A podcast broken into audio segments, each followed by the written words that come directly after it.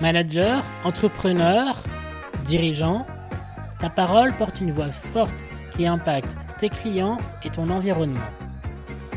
Rebond, c'est le podcast qui donne la parole à ceux qui la prennent, au service de leur performance, de leur action. Je suis Pierre Fournier, formateur en prise de parole en public.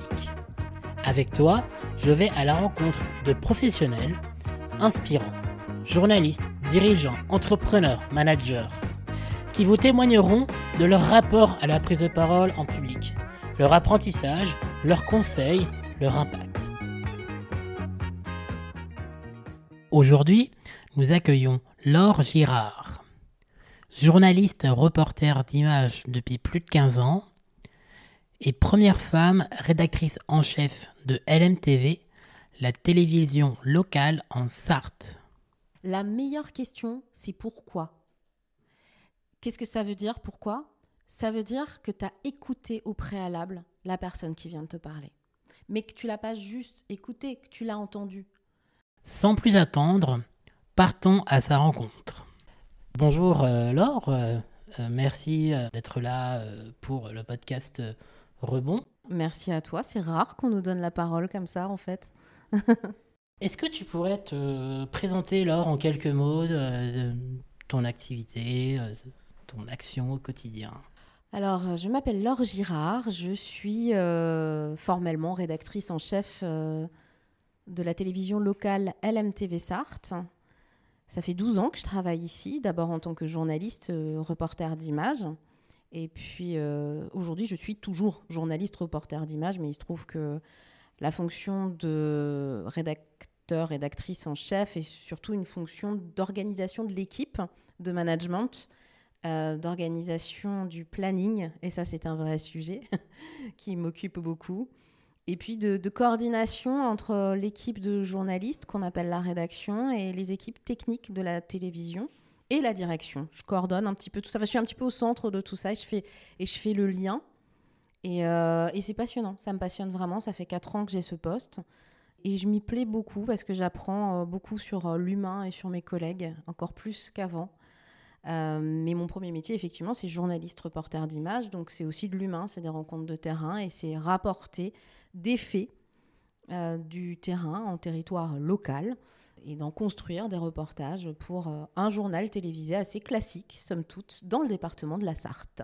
Alors, il faut savoir pour, les, pour que les personnes qui sont en dehors de Sarthe, LMTV, c'est entre 80 et 100 000 téléspectateurs à peu près. Euh, oui, oui, au global, ouais, ouais, bien sûr. Ce qui, fait un tiers des Sartois. Un tiers des Sartois nous connaissent. Un succès d'estime, ça fait euh, plus de 20 ans maintenant qu'on existe.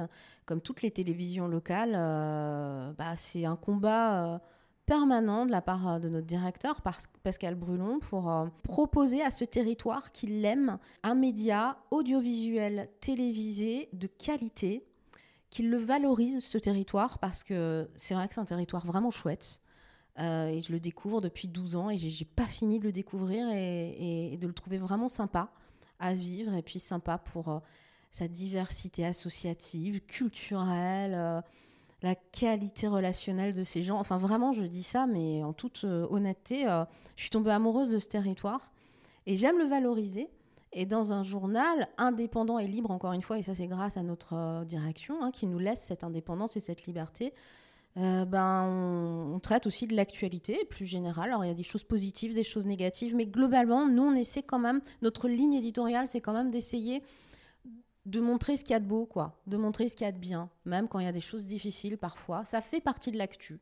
Donc on essaie de trouver un équilibre hein, là-dedans entre l'actu positive, l'actu négative, voilà. Mais c'est vraiment passionnant et c'est un métier d'abord et avant tout de, de rencontre et de découverte permanente. Il faut avoir des yeux d'enfant quand on fait ce boulot. Si on n'a plus des yeux d'enfant, faut vraiment faire autre chose. faut arrêter.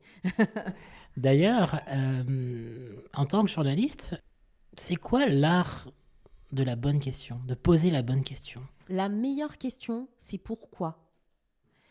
Qu'est-ce que ça veut dire Pourquoi? Ça veut dire que tu as écouté au préalable la personne qui vient de te parler. Mais que tu l'as pas juste écouté, que tu l'as entendu. Et ça, pour moi, c'est un apprentissage qui peut être long. pour euh, les jeunes journalistes. J'ai la chance euh, de former beaucoup de journalistes ici à LMTV, beaucoup de stagiaires qui viennent d'école. J'ai un apprenti chaque année et ça c'est passionnant aussi parce que je vois leur évolution, je les, suis vraiment beaucoup. Et, hum, et je vois bien que c'est dur pour un journaliste au début d'écouter la personne interviewée. Parce qu'on part avec ces questions, on, a peur de mal faire, on a peur de pas comprendre le sujet, on prépare un peu le sujet avant d'aller rencontrer les gens. Et en fait, euh, la meilleure manière finalement de poser des questions, c'est avant tout d'écouter ce que disent les gens. Voilà, tout simplement. Donc la meilleure question, c'est pourquoi? C'est bête, hein? L'écoute est, indispensable. hein, euh, moi, je parle dans la prise de parole. Pour moi, c'est le premier élément de base.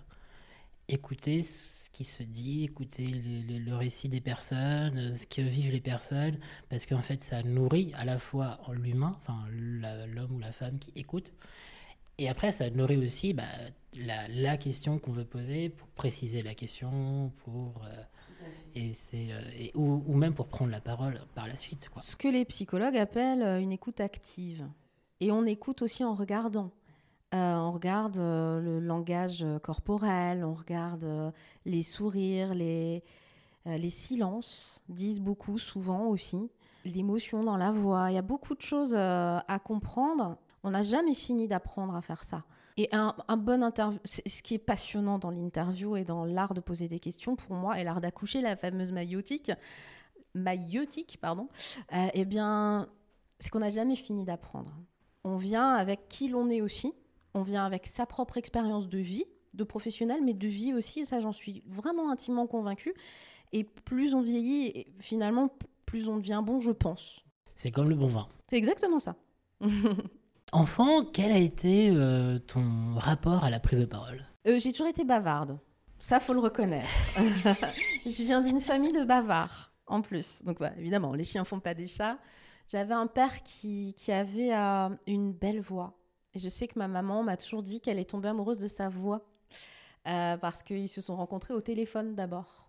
Donc ça, c'est- une histoire un petit peu intime, mais c'est quelque chose de joli que j'aime bien raconter parce que c'est vrai qu'on peut tomber amoureux ou amoureuse d'une voix, en l'occurrence. Et mon papa, il, avait euh, une manière de prendre la parole euh, très assurée, très... et il racontait des histoires. Et il aimait raconter des histoires, des blagues. À table, c'est celui qu'on écoutait. Et donc, euh, je pense que je me suis beaucoup identifiée à lui par rapport à ça. Je me suis dit que c'était quand même un... pas une arme, j'allais dire une arme, mais c'est pas joli, c'est pas, c'est pas ça. Mais en tout cas, que c'était une manière de, s'en sortir dans la vie que de savoir maîtriser euh, la parole et le verbe. Je viens ensuite d'une famille où on lit beaucoup. Et je pense que tout ça est lié, euh, où on écoute beaucoup la radio. Euh, Chez nous, le média, c'était vraiment beaucoup, beaucoup, beaucoup la radio qui était allumée toute la journée. Et donc, j'ai vraiment grandi dans un univers de paroles, de mots et de verbes. Et souvent, je me fais cette réflexion au commencement était le verbe, cette phrase biblique, quoi, finalement, d'un texte fondateur. Mais en fait, on est fondamentalement des êtres de parole, je crois, vraiment. Bah, Et puis de toute façon, c'est les, histoires traversent le- les, millénaires et, euh, et ça se fait par le verbe, ça se fait par l'émotion, ça se fait par la parole, ça se fait par, euh, euh, par tout ça en fait. Et le fait d'avoir que tu es baigné dans des paroles différentes entre la parole de ton père, la parole de la radio, la parole de l'imaginaire, de la lecture, que ce soit des romans ou aussi scientifiques. Nous, c'était beaucoup des romans, c'était beaucoup des histoires. D'ailleurs, j'avais une, une autre question là-dessus. Oh, Je, je suis très content de, en termes de transition, c'est parfait. Euh, On va dire que c'était fait exprès, mais c'est pas vrai. hein. Tout est improvisé, pour moi en tout cas. alors, il faut savoir aussi pour que le- moi, c'est un challenge hein, d'interviewer parce que tu m'as beaucoup interviewé à l'époque, et donc euh, c'est un peu le, c'est un peu pour moi un, un challenge, mais un Le challenge retour plaisant. de Le- balle. le retour de balle. oui. Pour, euh, pour toi, en tant que journaliste, c'est quoi une bonne histoire vraie et quel est l'objectif de l'histoire? En tant que journaliste, hein, Ouais. c'est vrai que nous, journalistes, et c'est difficile à comprendre parfois, faut jamais perdre de vue que nous racontons des histoires. Mais des histoires vraies, vérifiées, recoupées, sourcées. Euh, malgré tout, euh, l'histoire, euh, comme ce matin, par exemple, d'un train qui a été légèrement percuté par un camion. Alors, fort heureusement, il n'y a pas de blessés, mais bon, ça a fortement perturbé le réseau TER ce matin en Sarthe. C'est une histoire que je vais devoir raconter. J'ai les faits. Maintenant, si je ne dois donner que des faits dans mon journal ce soir en présentant mon journal, ça va être plan-plan. il faut que je l'emballe un petit peu. Donc ça veut dire qu'il faut que je l'écrive, cette histoire, avant de la dire, avant de la transmettre aux téléspectateurs, il faut que je l'écrive et que je l'écrive bien et que je l'écrive de manière à ce que ce soit compréhensible par tous, mais aussi que ce soit une histoire qu'on a envie d'écouter jusqu'au bout. Donc, c'est une histoire, même si elle est vraie et vérifiée. Mon rapport à l'histoire, il est plus, c'est un rapport vraiment fondamental à la narration et au fait que il faut que les gens restent m'écouter. J'ai ce devoir-là, en fait, pour mon entreprise, déjà. Parce que oui, malgré tout, c'est une entreprise télévisuelle. Euh, et puis pour mon journal, quoi. Il y a combien de personnes euh, qui travaillent à l'NTV Nous sommes euh, actuellement 14 salariés intégrés. donc on n'est pas nombreux hein, pour faire de la télévision 7 jours sur 7, 24 heures sur 24, avec un direct d'une heure et demie chaque soir, du lundi au vendredi.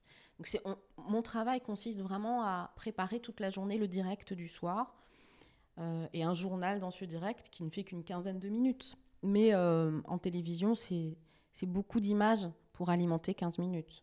Voilà, donc euh, on est une petite équipe euh, qui, raconte des histoires, encore une fois. Alors, tiens, ça c'est intéressant parce que nous faisons de l'image. Aujourd'hui, évidemment, dans ce podcast, nous parlons de la parole et la prise de parole.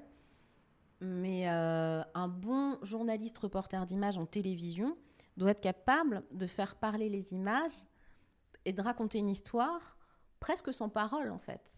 Il faut qu'on puisse comprendre ce qui se passe, que la sémiologie de l'image soit suffisamment bien construite pour signifier quelque chose et que les gens comprennent ce qui se passe même sans parole.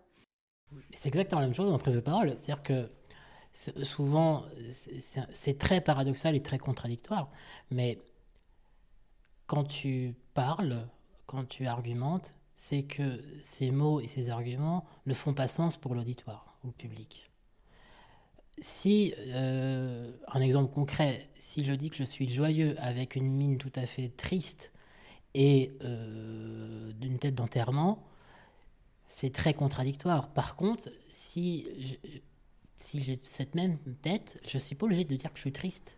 Oui, c'est vrai. Les gens vont comprendre que tu es triste. C'est vrai. Si tu veux signifier quelque chose, c'est important. En revanche, ça peut être drôle de dire qu'on est joyeux alors qu'on fait la tête, droupie. Ça dépend de l'objectif de ta prise. Absolument. mais, mais en tout cas, l'implicite est ultra important dans une prise de parole. Euh, parce que ce que tu vas rajouter en termes de mots, c'est juste ce qui fait pas sens et ce qui à travers les histoires, à travers plein de choses, c'est ce qui va donner du sens, ou rajouter du sens à l'implicite. Il n'empêche, c'est quand même ce qui fait le lien. Je reviens sur au commencement était le verbe. Nous construisons notre monde notre, le, monde de l'humanité, pas le reste du monde, je pense, mais notre monde d'humain, on le construit euh, avec le mot, les mots. Euh, c'est notre ciment, c'est ce qui fait le lien, je crois. Est-ce qu'on en a besoin dans le reste du règne animal? Je ne crois pas. Il n'y a que nous qui en avons besoin finalement. en tant que euh, rédactrice en chef, quelle est ta mission au quotidien? Bah, c'est ce que je disais un petit peu tout à l'heure. Moi, c'est ma mission, c'est vraiment de faire le lien. je, suis, un mot finalement. Tiens, je viens de m'en rendre compte grâce à toi. Je fais le lien euh, entre les différents services de l'entreprise, à savoir les journalistes qui sont euh, indépendants, mais qui ne peuvent pas faire un journal sans les techniciens.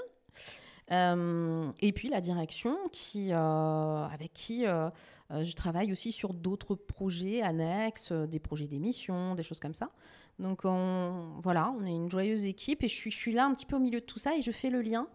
Et puis être rédacteur en chef, c'est surtout animer une équipe, quoi, coordonner les choses, euh, prendre certaines décisions quand il y a des décisions difficiles à prendre. Au final, euh, bah, j'ai cette responsabilité finalement, c'est un peu un peu plus responsable entre guillemets que, que les autres, mais euh, pour moi c'est surtout oui faire le lien, vraiment. En quoi la, prise de parole t'aide à faire ce lien? Est-ce que tu peux donner des situations concrètes euh? ben, elle, existe tous les matins en réunion. ce qu'on appelle la conférence de rédaction. C'est euh, dans tous les journaux, euh, quel que soit le format radio, télé, presse écrite, tous les matins, les équipes de journalistes, les rédactions font une conférence de rédac, de rédaction donc, euh, qui va définir ce qu'on va réaliser comme reportage, ce qu'on va faire comme sujet, qui va un peu prédéfinir les angles des sujets choisis. Et puis c'est un moment d'échange, parfois informel, où on se raconte nos vies aussi. Et euh, c'est dans ces moments-là, je trouve qu'il y a de la créativité qui arrive. Et mon boulot, c'est essayer d'animer ce, ce, moment, ce moment entre la réflexion euh, pratique, euh, concrète, et puis ce, ce, moment où, comme dans toutes les réunions, ça, ça échappe un petit peu à notre contrôle et où on se dit Ah, ok, ça a échappé à notre contrôle, mais là, il y a des idées qui viennent. Et bien sûr que la prise de parole et le fait d'être assuré, ça m'aide à animer ce moment d'échange. Euh, parce que au départ, je, sais quand même où je veux aller. quoi. Mon objectif, c'est de faire un journal le soir à 18h30. C'est ça, c'est là où je veux aller. Et euh, oui, oui, c'est animer une réunion, finalement, c'est maîtriser aussi un petit peu la prise de parole, même beaucoup, la prise de parole. Mm. C'est de savoir aussi la distribuer et d'écouter. Oui, absolument. Absolument. Oui, je l'aurais pas mieux dit. Et être la première femme euh, rédactrice en chef de l'MTV, ça t'inspire quoi? Euh, Beaucoup de fierté. Je vais pas me cacher euh, derrière mon petit doigt et je vais pas mentir. J'ai un côté un peu féministe, hein. même beaucoup, mais assumé totalement. Pour moi, c'est pas un gros mot parce que c'est un, vrai combat humaniste pour moi. Et ça se fait avec les hommes. et j'ai la chance d'être entourée de garçons dans, dans, ma vie privée, mais aussi dans ma vie professionnelle et d'hommes euh, qui partagent en fait cette idée-là et cette conviction-là. Maintenant, il faut la mettre en œuvre, il faut l'appliquer. C'est pas si simple. Et euh, aujourd'hui, le paradoxe, quand j'ai commencé ici, j'étais la seule fille journaliste. Aujourd'hui, je suis toujours re de nouveau, on va dire, la seule fille journaliste. Et c'est totalement les hasards des évolutions des équipes, des départs, des arrivées, etc. Actuellement, je suis la seule femme journaliste dans cette rédaction que je dirige. Et donc, je dirige cinq journalistes hommes.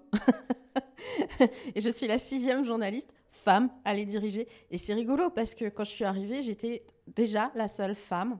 Bon, entre-temps, il y a eu des évolutions. Il y a un moment où on a été plus de femmes que d'hommes dans cette équipe. Bon, voilà, les choses changent parce que dans nos métiers, les gens bougent et c'est très bien comme ça. Mais euh, ça m'inspire donc euh, deux choses de la fierté, comme je disais, et puis aussi le fait que, ben, aujourd'hui, numérairement, je suis quand même euh, minoritaire, malgré tout. Et j'aimerais bien avoir des consoeurs euh, voilà, qui, rejoignent notre équipe, mais ça s'est pas fait. Et je veux pas non plus euh, embaucher, parce que c'est moi qui m'occupe aussi des recrutements, une fille sous prétexte que c'est une fille. Ça, je, je m'y refuse. Je, je recrute un professionnel et des compétences. Et ça, vraiment, donc il se trouve que j'aimerais bien avoir une fille en, plus dans l'équipe, mais que là, tout de suite, ça s'est pas fait comme ça. Donc euh, voilà, c'est euh, c'est beaucoup de, je pense encore beaucoup de travail pour que pour que euh, aujourd'hui les, les, femmes assument aussi le fait de pouvoir avoir des postes à responsabilité et, et se l'autorisent quoi se l'autorisent. Ça marche de plus en plus, malgré tout, forcé de constater que dans les entreprises, c'est pas encore tout à fait euh, équilibré, quoi. Il y a ce côté un peu légitime aussi. C'est ce que je constate moi sur les personnes que je vois ou que je peux observer ou accompagner avant. Euh, c'est la légitimité de et la prise de parole. Pour moi, l'aide aussi à devenir légitime, à, asseoir une certaine autorité, mais par la compétence, par le travail. Alors, ça dépend aussi de quel type de prise de parole on parle. Moi, longtemps, été quand même, euh, en tant que professionnelle et peut-être en tant que femme, parce qu'on m'a pas appris euh, à jouer à armes égales avec les hommes puissants. Je m'explique. Comme beaucoup de, petites filles, alors j'ai une enfance heureuse, hein, j'ai été euh, aimée, choyée, il n'y a pas de problème. Par contre, il y a cette injonction contradictoire que beaucoup de petites filles ont encore aujourd'hui, à savoir sois sage, souris, mais ne rigole pas trop fort. Voyez-vous et, toutes ces injonctions contradictoires qu'on a en tant que petite fille, mon papa qui, était gentil, mais qui, ne comprenait pas. À un moment, quand je lui ai dit je veux être journaliste et je veux pas être enseignante comme il l'imaginait, sécurité de l'emploi, fonctionnariat, super, parfait, ma fille pourra élever des enfants tout en travaillant, c'était vraiment ça l'idée qu'il avait. Et c'est et c'est pas méchant, hein, c'est pas voilà, mais c'est une vision de, de, voilà de, de la vie que sa fille euh, pouvait avoir et qui aurait été super. Un jour, je lui dis, papa, stop, je veux devenir journaliste. Ça a été une révolution dans sa tête. Ça a été très compliqué à accepter pour lui sur le coup. Et, je le comprends aujourd'hui parce que euh, parce que insécurité professionnelle, parce que euh, rencontre euh, avec un milieu euh, qu'il ne maîtrisait pas non plus, lui en tant que père protecteur de sa fille. Plein d'inconnus, plein d'incertitudes. Exactement.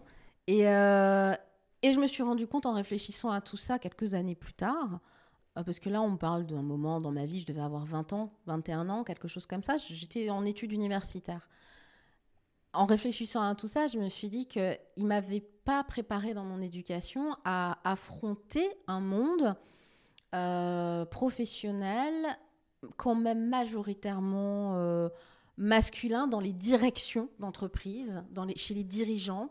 Mais quel que soit le domaine finalement, c'est pareil. Euh, et on m'a donc, dans ma famille, pas appris à me confronter à ces gens-là. Or, il y a un rapport effectivement à la prise de parole, un rapport à, l'autorité naturelle qu'il faut maîtriser, quoi. Être sûr de soi, même quand on ne sait pas tout. Euh, avoir des certitudes alors que dans le fond on les a pas forcément mais voilà dans la prise de parole il y a ça il y a ce côté un petit peu euh, combat de coq les filles nous dans notre grande majorité et moi je suis née en 80 1980 encore à cette époque là on nous l'a pas tellement appris quoi de manière générale. Évidemment, il y a des contre-exemples, hein, il y en a toujours, mais donc je me suis un petit peu faite toute seule et euh, confrontée euh, dans plein d'entreprises, dans plein de, même dans mes jobs euh, d'étudiante hein, et autres, à des dirigeants hommes à qui j'ai compris qu'il fallait, si je voulais sortir la tête haute de certaines situations, qu'il fallait que je leur tienne la dragée haute, quoi. Et c'est vrai que cette attitude de un petit peu revêche aussi, un peu de, de défi par la parole et par la prise de, parole, toujours de manière polie, hein, mais en montrant que non, je n'ai pas peur de vous dire non, par exemple. Par exemple. Ça, c'est quelque chose qui est très difficile et qui qu'on nous apprend pas suffisamment, je pense. Peut-être que les hommes, on leur apprend pas tellement non plus, mais qu'ils ont beaucoup de modèles et d'exemples finalement, euh, je ne veux pas non plus trop euh, faire de distinguo entre hommes et femmes, parce qu'aujourd'hui, je suis maman de deux garçons, et est-ce que je leur apprends vraiment ça? Je ne sais pas, mais en tout cas, ils ont des modèles. Ils ont des modèles. Mais je pense qu'en France, la prise de parole est très très peu enseignée, hormis dans des élites. Euh, enfin, moi, j'ai eu un parcours universitaire classique. À aucun moment, j'ai eu aucun cours en prise de parole. Pourtant, j'ai fait des études d'économie de gestion, de management. Et à aucun moment, j'ai eu un cours sur la prise de parole, sur comment animer une réunion, etc. etc. Donc, euh, bah. Encore une fois, ce sont des codes qu'il faut maîtriser. Et si on n'y est pas confronté, et si on ne nous l'apprend pas même au, sein du cercle familial, c'est très difficile de le maîtriser. Moi, je l'ai maîtrisé en faisant beaucoup d'interviews à LMTV, mmh. en faisant beaucoup de relations presse Il faut le faire. des structures associatives.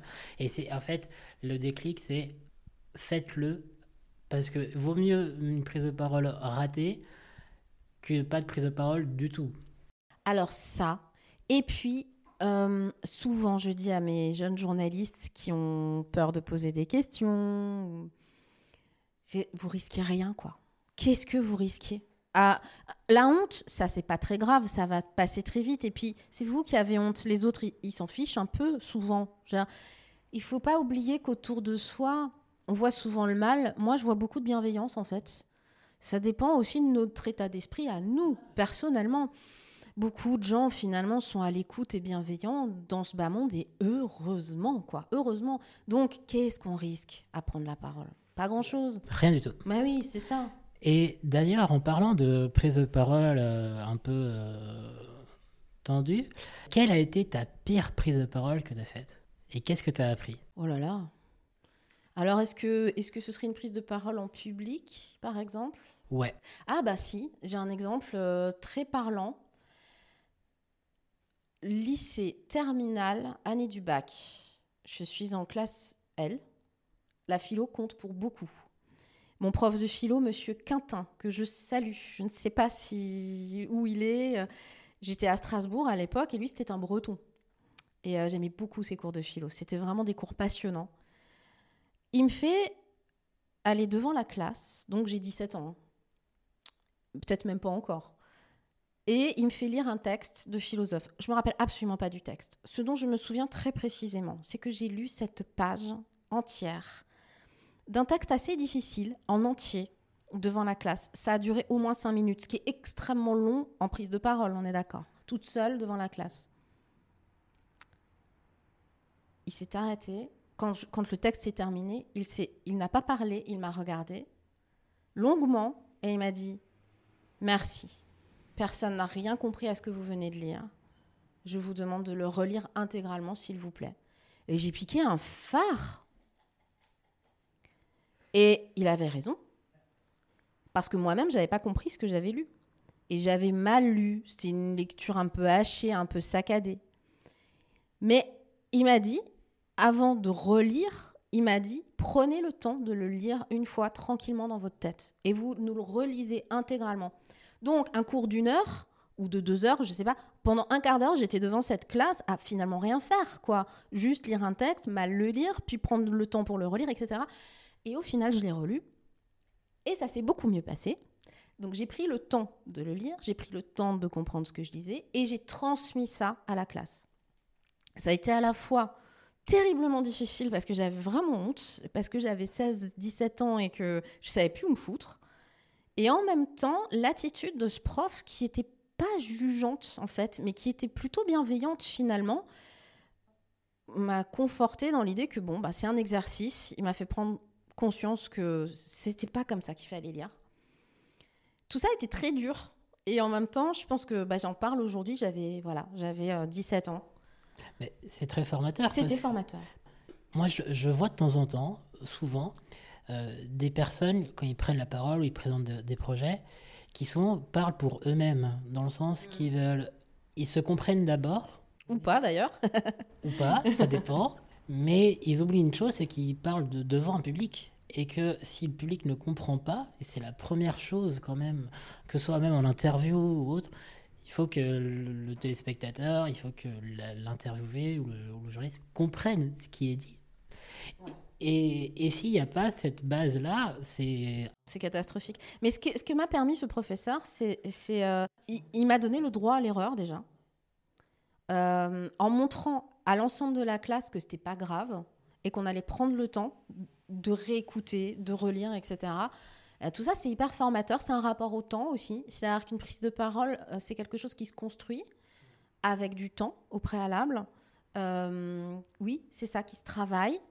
Euh, qui se fait pas dans l'urgence. Dans l'urgence, on dit souvent des grosses bêtises. On le sait tous les jours dans les médias, on voit des gens réagir, surréagir à chaud. Et on dit des bêtises, notamment dans la sphère politique. Tous les jours, on le voit. Non, c'est quelque chose effectivement qui se construit. Et ça se construit en choisissant, en faisant des choix. Est-ce que tu pourrais définir ce que c'est un angle? Pourquoi c'est important d'avoir un angle quand on fait, euh, quand on fait ce métier? Un angle, c'est la question principale à laquelle on va répondre dans le reportage ou le papier ou euh, le son. Euh, voilà, c'est ça l'angle, c'est la définition. Pourquoi c'est important? Parce que c'est une question de format. Il faut bien comprendre que en télévision, par exemple, ce qui est mon média, un reportage dans le journal fait en moyenne 1 minute 30. 1 minute 30 pour raconter une histoire avec un début, un milieu et une fin. En 1 minute 30, on ne peut pas dire, enfin, transmettre plus d'une ou deux informations. Donc l'angle te permet de définir quelle information tu vas privilégier dans ce reportage, tout simplement. Mais c'est une question formelle en fait. L'angle, c'est vraiment, euh, c'est la grammaire en fait du reportage, qu'il soit radio ou télé ou presse écrite. C'est sa grammaire, ça fait partie de sa construction. C'est très difficile à comprendre, mais c'est primordial. On peut poser 10 000 questions. Là, on est sur un format podcast d'une heure. On a le temps de discuter, toi et moi. Et les gens euh, ont le temps d'écouter ou pas, ou de faire à manger pendant qu'ils nous écoutent, ou de vivre leur vie, etc. De décrocher, de raccrocher. Mais nous, en télévision ou dans la presse, l'important, c'est que les gens y restent. Et qu'ils écoutent du début à la fin le reportage. Qui plus est, s'il fait une minute trente. Donc on est obligé de choisir la question principale à laquelle on va répondre. On sait aussi que cognitivement, ça c'est quand même prouvé, quand on regarde un journal télé, on ne retient pas plus d'une info ou deux dans l'ensemble du journal qu'on vient de regarder. Hein. Si on est à table en famille et qu'on regarde le 20h, euh, on va retenir une ou deux infos, pas plus. Donc euh, on peut pas dire trop de choses. C'est pas possible. Voilà. Donc enfin on peut pas. On peut tout, mais c'est une question de format. Mais c'est exactement la même chose euh, dans le cadre d'une prise de parole pour n'importe laquelle. Moi, c'est la, question que je pose à chaque fois, que je me pose à chaque fois que je suis venu euh, avec toi ici à l'NTV ou, ailleurs, ou pour n'importe laquelle, c'est qu'est-ce que je veux que le, public fasse à la fin? En termes d'action. Est-ce qu'il doit être informé? Est-ce que ça doit être pour signer un, un, prospect? Est-ce que c'est pour émouvoir? Est-ce que... Euh, enfin, c'est définir pour moi ça. Donc c'est vraiment l'angle de, pour moi de l'orateur. C'est répondre à cette question avant. Et mm. c'est la première étape de toute la préparation après par la suite qui mène vers la prise de parole. Il y a deux choses, et c'est un peu pareil en journalisme. Quels sont tes objectifs? C'est ce que tu viens de dire. Quels sont tes objectifs? Ou ton objectif principal. Ça peut être juste un objectif. Par exemple, des prospects. Oui, bah ça c'est important pour une entreprise. Et puis, euh, à qui on s'adresse? À qui on s'adresse? C'est une question à se poser qui est fondamentale. Est-ce que tu t'adresses à l'ensemble de la population de manière très générale? Est-ce que tu t'adresses à des enfants, à une tranche d'âge, par exemple? Que... Et là, tu vas devoir adapter ton discours, en effet. Et ça, c'est fondamental euh, dans la manière dont ça va être perçu, évidemment. Si tu parles à des enfants comme à un chef d'entreprise, bon, les enfants, ils comprennent beaucoup de choses, mais il y a, des trucs qu'ils vont pas percevoir. Ils comprennent beaucoup mieux si on leur raconte une histoire à leur, échelle, à leur, échelle, Oui, oui, oui. Et, c'est aussi ça fondamental, c'est à qui tu t'adresses. Et souvent, pour moi, c'est dans la phase de préparation, c'est à qui tu t'adresses, quelles sont les références de la personne avec qui tu t'adresses, et ensuite comment ces références-là, tu peux les, les, euh, les, les, avoir pour toi? Exemple, si tu t'adresses à un parterre de chefs d'entreprise, mais que 80% des, de, ces personnes-là sont parents, bah, ça va être beaucoup plus simple de raconter une histoire de, autour de bah, l'expérience parent-enfant, la parentalité, et ensuite tu peux euh, délivrer tes messages clés autour de ce sujet, parce que ça va parler à cette assemblée mm. précise. Oui, c'est vrai. Toujours se demander à qui s'adresse le message qu'on délivre. Voilà. Et puis, nous, en journalisme, il y a aussi ce... Alors, nous, on y est assez attachés. Il y a quand même aussi cette euh, question d'intérêt général. Euh, l'angle, pour revenir à cette question, on le choisit aussi souvent, pas tout le temps, mais souvent en fonction de, l'intérêt qu'il peut avoir pour l'ensemble de la société. Pour euh, aider, entre guillemets, le plus possible dans des valeurs euh, positives euh, l'ensemble de la société. Alors à notre petite échelle, hein, on révolutionne rien. On n'a pas la prétention de dire que oui, oui, on est un pouvoir, etc. Bien sûr, mais enfin, il y a tellement de médias aujourd'hui qu'on est tous un peu noyés dans la masse. Donc c'est juste la satisfaction aussi de se dire que peut-être que s'il y a deux, trois personnes qui ont entendu et que ça a aidé, bah c'est chouette, c'est bien, voilà. C'est pas plus que ça. Mais l'intérêt général, on l'a un petit peu quand même dans un coin de la tête tout le temps, quoi.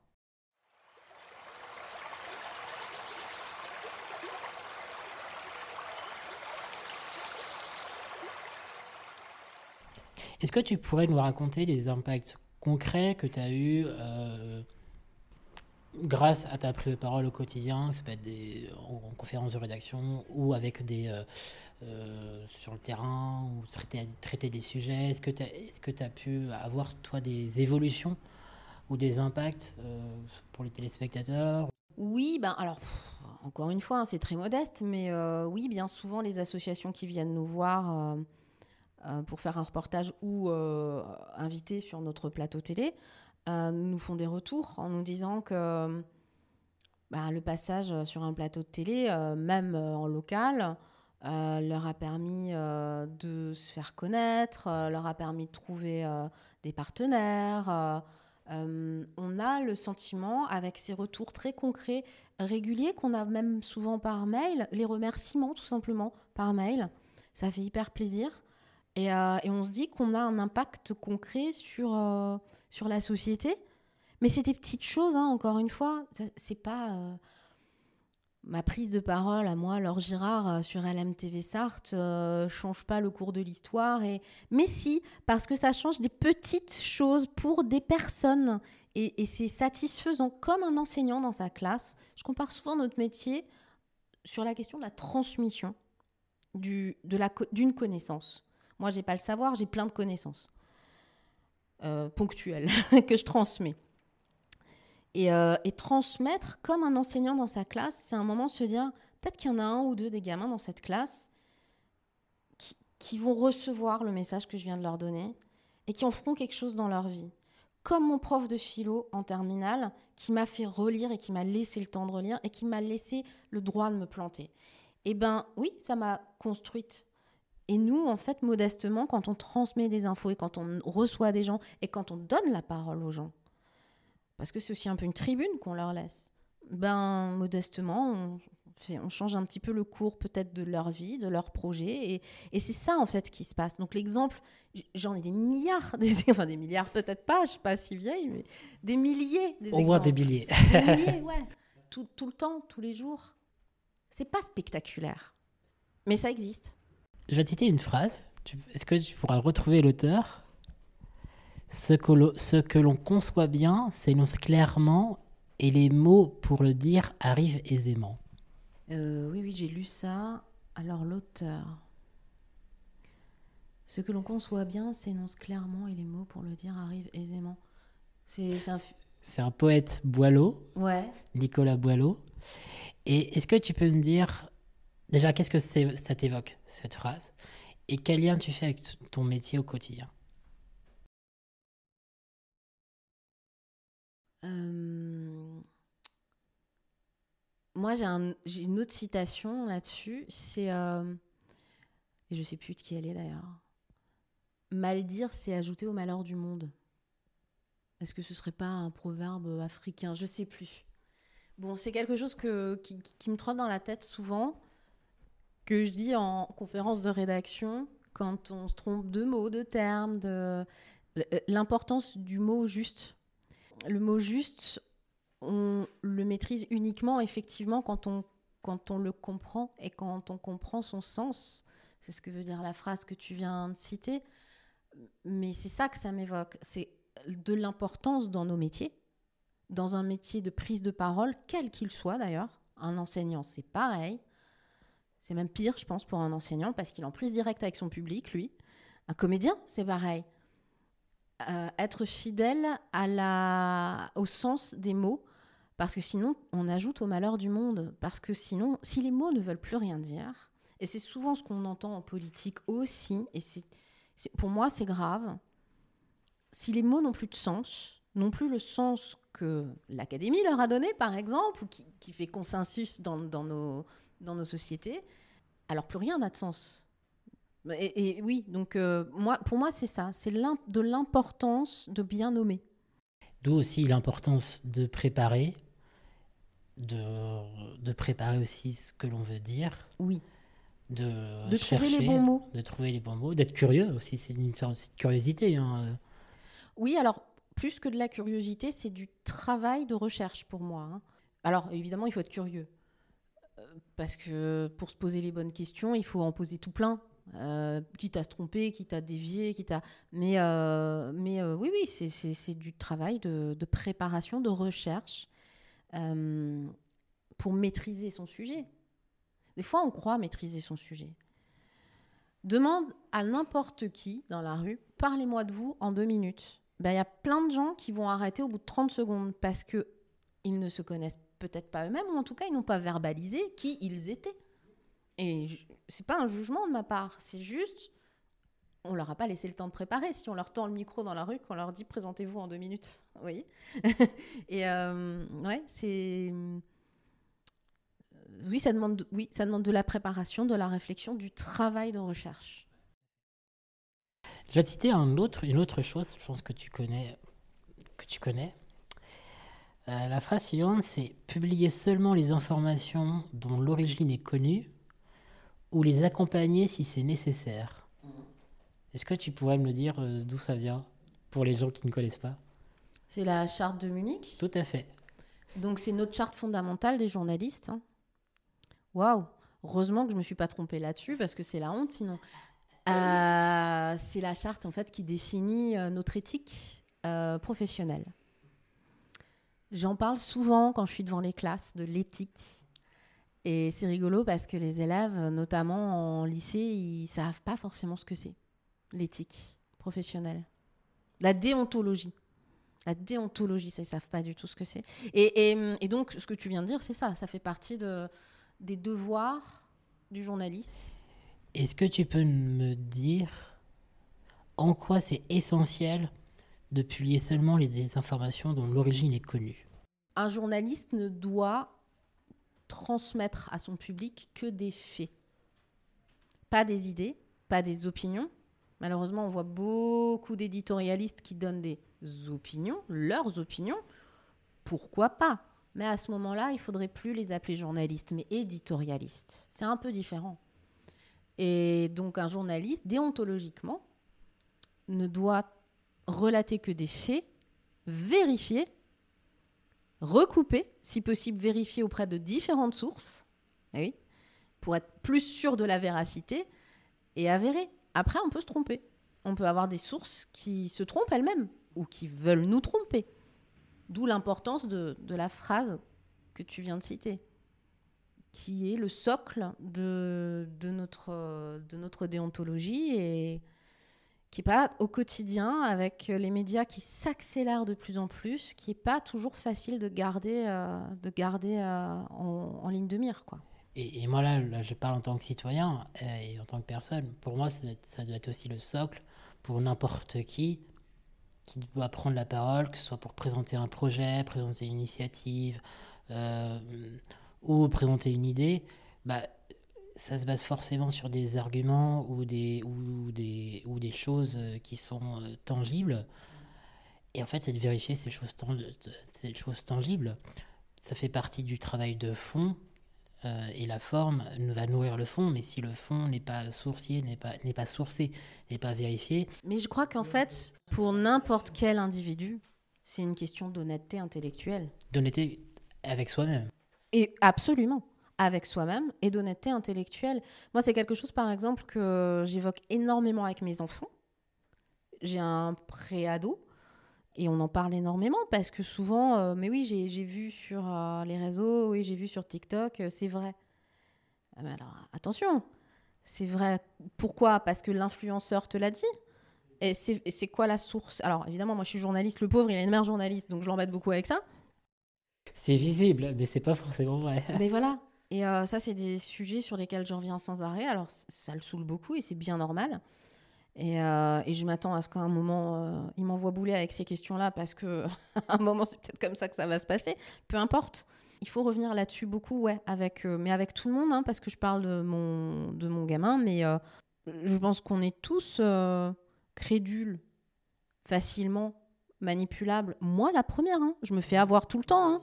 Moi, la première, mais vraiment, alors là, euh, tiens, l'intelligence artificielle, euh, dernièrement, il y a quelques mois, tout le monde a dû voir cette image du pape avec une, euh, une doudoune blanche. Et sur Insta et autres, on pouvait lire cette année, la Fashion Week, ça va beaucoup trop loin, en mode blague. Et moi, j'ai trouvé ça très drôle. Franchement, ça m'a fait rire parce que c'est vrai que l'image était, plutôt, plutôt rigolote. Et je me dis, tiens, c'est fou quand même, euh, cette doudoune blanche que porte le pape. Or, c'est une construction de l'intelligence artificielle totale. Mais avec la force, la puissance des réseaux sociaux, en 48 heures, tout le monde, euh, tout le monde avait partagé ce truc et tout le monde se disait, euh, dingue, la Fashion Week. Et moi, la première, j'ai foncé mes têtes baissées et j'étais mais vraiment convaincue parce que c'était tellement bien fait. Hein, la force de l'image et la manipulation. Et en plus, là, on parle d'intelligence artificielle. Donc, euh, waouh, c'est vertigineux. Donc oui, oui, il faut toujours être euh, acteur de l'information que l'on reçoit et se demander si effectivement, euh, quels sont les objectifs de ce média ou pas, ou pas média, je veux dire, hein, ou de ce réseau social ou autre. Et puis quels sont les objectifs de la personne qui, transmet ce message? Et puis se demander si cette personne a les bonnes sources, quoi. Les influenceurs, euh, c'est pas, je pense que dans leur tête, c'est pas, c'est pas malveillant dans leur tête euh, pour la plupart. hein. je veux dire, euh, voilà, ils ont des idées, ils veulent les partager, pourquoi pas? Moi, je suis pas contre. hein, au contraire, c'est la porte ouverte effectivement à, à la parole libre de tous, très bien. Maintenant, quand on reçoit cette parole, ouais, faut, faut être vigilant et acteur de l'information que l'on reçoit. Donc c'est ce que je fais avec mon fils. Je sais pas si j'y arrive. Dé- développer l'esprit critique. Développer l'esprit critique. Enfin, c'est un chantier en perpétuel mouvement et je crois qu'on n'aura jamais fini de se faire manipuler. Ça a toujours existé. Les Depuis- influenceurs ont depuis- toujours existé. Depuis la nuit des temps. Depuis ouais. la nuit des temps, absolument. Il n'y a pas que les réseaux sociaux dans la vie. Absolument. Comment fais-tu pour euh, préserver ta voix? Oui, c'est une très bonne question parce qu'il m'est arrivé souvent euh, dans des périodes de grosse fatigue d'être aphone. Et quand ça dure, euh, quand ça dure 24 heures, ça passe. Quand ça dure 3 jours, ça devient compliqué pour travailler. Je pense que j'ai la chance d'avoir une. alors, la capacité à, à la poser un peu tout le temps. Je sais comment poser ma voix en fait. Je pense que j'ai pas la me- meilleure voix du monde, euh, surtout parler. J'ai appris à chanter petite. J'ai fait beaucoup de chorales depuis toute petite. J'en ai fait longtemps, donc je chante. Enfin, j'ai toujours été un peu chanteuse. Et euh, ça m'a appris vraiment à maîtriser euh, l'instrument. Parce que c'est un instrument qu'on a tous, mais on n'en a pas tous conscience. Et j'ai toujours, toujours, toujours su poser mon souffle, travailler sur le souffle, travailler avec la caisse de résonance au moment où je te parle là. Je sens bien que ça vibre au niveau de, mon, de ma tête, de ma boîte crânienne, de mon nez, des sinus. J'ai appris ça en chant, puisque c'est ce qu'on nous apprend en premier en chant. On ne travaille pas avec le ventre, on travaille avec la tête quand on chante. Et, euh, et donc, j'ai toujours euh, su euh, préserver la gorge, parce que c'est la gorge qui trinque quand on pousse dessus. Il suffit d'être dans un concert en tant que spectateur et de crier toute la soirée parce qu'on adore le groupe, euh, ce qui m'est arrivé, hein, parce que moi j'adore la musique, et euh, de sentir que le lendemain la voix elle déraille, hein, ça va plus parce qu'on a trop crié. Mais pourquoi? Parce qu'on a utilisé les cordes vocales et la gorge, la partie finalement musculaire la plus fragile. Quand on utilise moins le muscle mais qu'on utilise finalement l'air et la caisse de résonance, bah, en fait, on laisse tranquille les cordes vocales et on peut parler pendant des heures. J'ai la chance d'avoir compris ça petite grâce au chant. Et c'est comme ça que j'entretiens ma voix, ni plus ni moins. C'est-à-dire que je pense que j'ai appris à l'utiliser euh, grâce à la musique, en fait. Ouais. Et une passion. En plus, c'est cool. Enfin, j'étais prédestinée à utiliser ma voix depuis petite.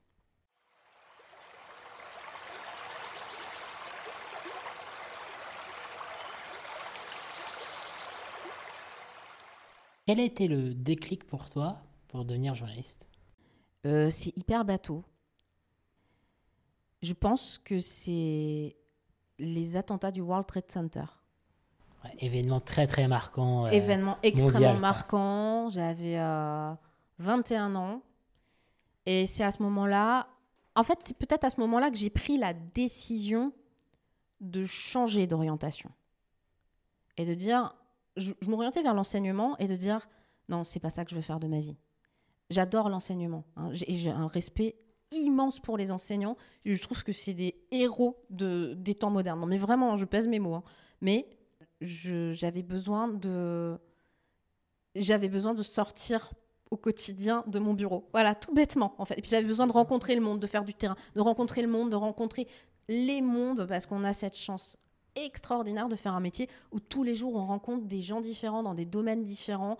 Euh, Enfin, c'est- on rencontre l'ensemble de la société et on a les portes ouvertes partout. Donc c'est formidable.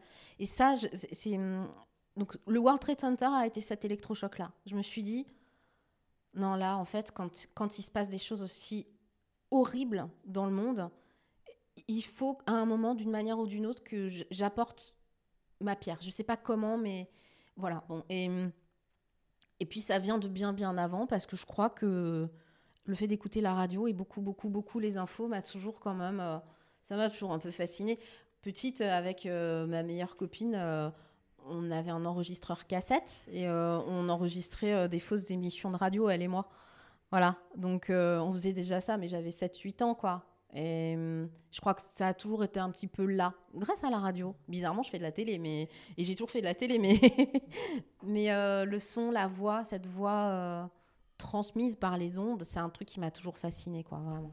Bah ouais, euh, World Trade Center était. euh, moi, j'avais 9 ans à l'époque et ça a été aussi un événement marquant. euh, Tout le monde sait ce qu'il faisait au moment où il a entendu l'info. Tout à fait. Moi, je sais exactement, je peux te dire exactement où j'étais, comment. Moi, je moi, je me souviens, j'étais. euh, euh, je revenais de l'école et euh, je voyais à la télé, à l'époque, je voulais regarder C'est pas sorcier. En fait, et ple- tout- tout- toutes les chaînes étaient. Ah, on supprime les chaînes, les, les programmes habituels. Et, et là, tu- je voyais ces images, je dis Ah ouais, ok. Là, Mais tu sais, je, vais te dire, on peut remonter plus loin. Un autre événement fondateur pour moi, ça a été la chute du mur de Berlin en 89. Euh, je partais, j'étais en voiture avec mes parents, toujours la radio dans la voiture. On partait euh, chez ma grand-mère qui habitait à 400 km de chez nous. Et euh, pour les vacances de la Toussaint, me semble-t-il, ouais, c'est ça. Et il faisait mauvais comme tout, il pleuvait. Et moi, je suis strasbourgeoise, je suis alsacienne. Je suis une fille de l'Est. L'histoire euh, franco-allemande, elle est dans mon ADN. Ma grand-mère est née à Mannheim, allemande, de mère allemande. Je, suis très en prise directe émotionnellement avec les histoires de l'Est et la guerre. Et la Seconde Guerre mondiale, euh, c'est dans ma chair parce que c'est dans, mon, dans l'histoire familiale. Et, euh, et donc, euh, la chute du mur de Berlin, ça a été aussi un moment fondateur, je pense, pour euh, la prise de conscience à la radio, dans la voiture avec mes parents, de l'histoire en marche. Et que s'il n'y avait pas eu la radio dans la voiture, on n'aurait pas eu les infos. Et que l'histoire en marche, il faut la couvrir. Quoi. Il faut, il faut la transmettre au monde libre. Au monde libre. Parce que ça aussi, quoi. Ces deux événements fondamentaux, ces deux événements qui montrent qu'il y a des mondes où la parole est libre, et les médias le sont, plus ou moins. faut le défendre, mais, mais quand même. Et des mondes où les médias sont, sont muselés. Et c'est, bah voilà, l'histoire de l'Allemagne de l'Est, c'est ça aussi. hein. C'était la pensée unique malgré tout. Et un film, par exemple, qui me bouleverse, c'est Goodbye Lénine. Je sais pas, j'ai dû voir ce film 30 fois. Et, euh, et souvent, je me dis, mais pourquoi il te bouleverse? Parce que moi, je, pleure toutes les larmes de mon corps quand je vois ce film. Pourquoi ça me bouleverse à ce point? Parce que c'est cette histoire-là qu'on raconte. C'est l'histoire d'un monde qui a été. euh, où, on n'avait pas le droit de dire. Et où tout d'un coup, on, on ouvre, quoi. Et euh, on ouvre les vannes. Et. Ouais, ouais, c'est euh, ça, c'est voilà, c'est des, des événements alors tristes hein, et, et, et- durs, mais fondateurs pour euh, l'évolution de nos histoires contemporaines et euh, que, que j'ai découvert à travers les médias audiovisuels.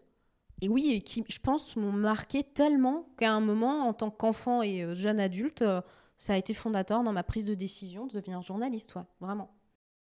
Ouais, ça m'a. Moi, c'est. alors, J'étais pas né sur le mur de Berlin, mais euh, World Trade Center, ouais, ça a été euh, marquant. euh, et ça a traversé pas mal de choses aussi. euh. à l'époque, je, je voulais devenir aussi journaliste parce que je voulais aussi être dans ce. dans ce de raconter et de transmettre et de donner la, la parole aux autres. quoi. Mais bon, je fais autre chose. Mais en tout cas, c'est des événements comme ça qui sont très, très marquants.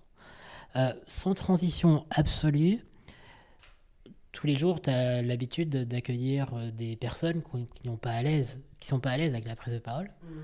Euh, quels soient, seraient toi les deux, le conseil ou les deux conseils que tu pourrais donner?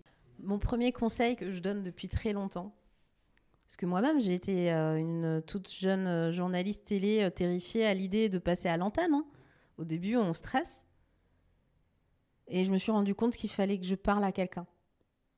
Et euh, c'est ce qu'on apprend aussi dans les écoles de journalisme. Aujourd'hui, on fait ça bien.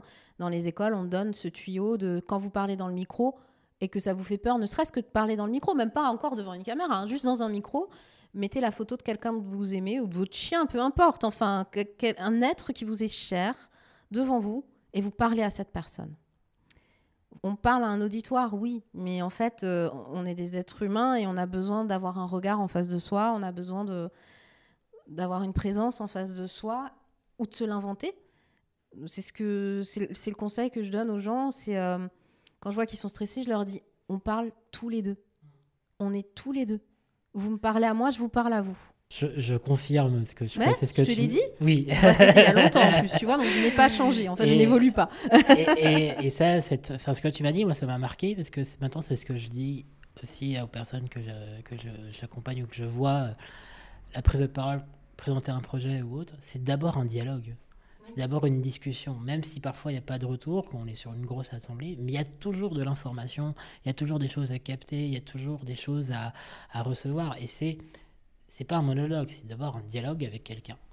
On peut dire aux gens faites-vous confiance, mais ça, ça marche pas. Parce que les gens en face, quand ils sont stressés, confiance, pas confiance, ça veut rien dire. C'est Ça, c'est complètement abstrait comme conseil. Donc le conseil concret que je donne, c'est parlez-moi, regardez-moi, faites-moi confiance aussi. Faites-moi confiance parce que je suis pas là pour vous nuire. La plupart du temps, euh, voilà, c'est plutôt bienveillant. Donc, euh, et puis l'autre chose, euh, c'est quand même souvent, ne lisez pas vos notes, parce qu'on est prisonnier de ces notes. On connaît nos sujets, on a peur d'oublier un chiffre, un machin, un truc, mais quelque part, on s'en fout de ces détails. il faut pas être prisonnier de, de ces notes. Il faut un peu lâcher prise. Tiens, un exemple très concret de lâcher prise. Euh, je sors d'une période très fatigante au boulot. Et donc, j'ai quand même un journal à présenter régulièrement le soir à 18h30, donc en fin de journée, hein, parce que la journée, elle commence plutôt à 8h. L'autre jour, je me suis sentie vraiment épuisée, mais euh, le, genre d'épuisement qui donne envie de pleurer, quoi. vraiment, ça arrive. Hein. Et euh, je suis quand même allée en plateau à 18h30, et j'ai fait un journal excellent. Et je ne sentais plus la fatigue. Et j'ai même dit à mon collègue avec qui je co-anime, Aurélien, je lui ai dit, je comprends pas. J'étais au plus mal il y a une heure et j'étais vraiment. Et puis, j'ai jamais savonné sur aucun mot. Il y avait des, des, des, mots un peu compliqués, des noms de famille, des fois un peu compliqués, euh, où on savonne, où on se trompe et tout. Elle a pas du tout. Et en fait, je, me le suis expliqué en, en mode lâcher prise. J'étais tellement crevée que de toute façon, va et que va et, la fleur au fusil et on y va et puis bah de toute façon ça va passer on n'a pas le choix. Et en fait euh, c'était une leçon ça. C'était une leçon que j'ai eue la semaine dernière hein. vraiment de me dire mais en fait oui c'est parce que j'ai lâché quoi. J'ai lâché j'ai donné ce que je pouvais encore donner. Après je suis allée me coucher tôt le soir et ça allait beaucoup mieux le lendemain. Mais euh, voilà c'est un, un, exemple. Ça me fait penser euh, aussi, enfin, personne qui improvise beaucoup. Euh, tu vois. Je, je pense aussi toujours à cette citation de Churchill qui disait que ouais. ses improvisations, c'était ses discours les plus préparés. En fait, quand tu es dans l'instant présent, tu enfin, as beaucoup, beaucoup d'expérience, donc tu as déjà toute cette expérience qui est accumulée, qui peut où tu peux t'autoriser à dire bah. Et puis, c'est pas très grave, on revient là-dessus, faut dédramatiser le truc on se trompe, c'est pas très grave. Enfin, on se trompe. On écorche un mot, on, s'excuse, voilà, on est des êtres humains, c'est pas grave.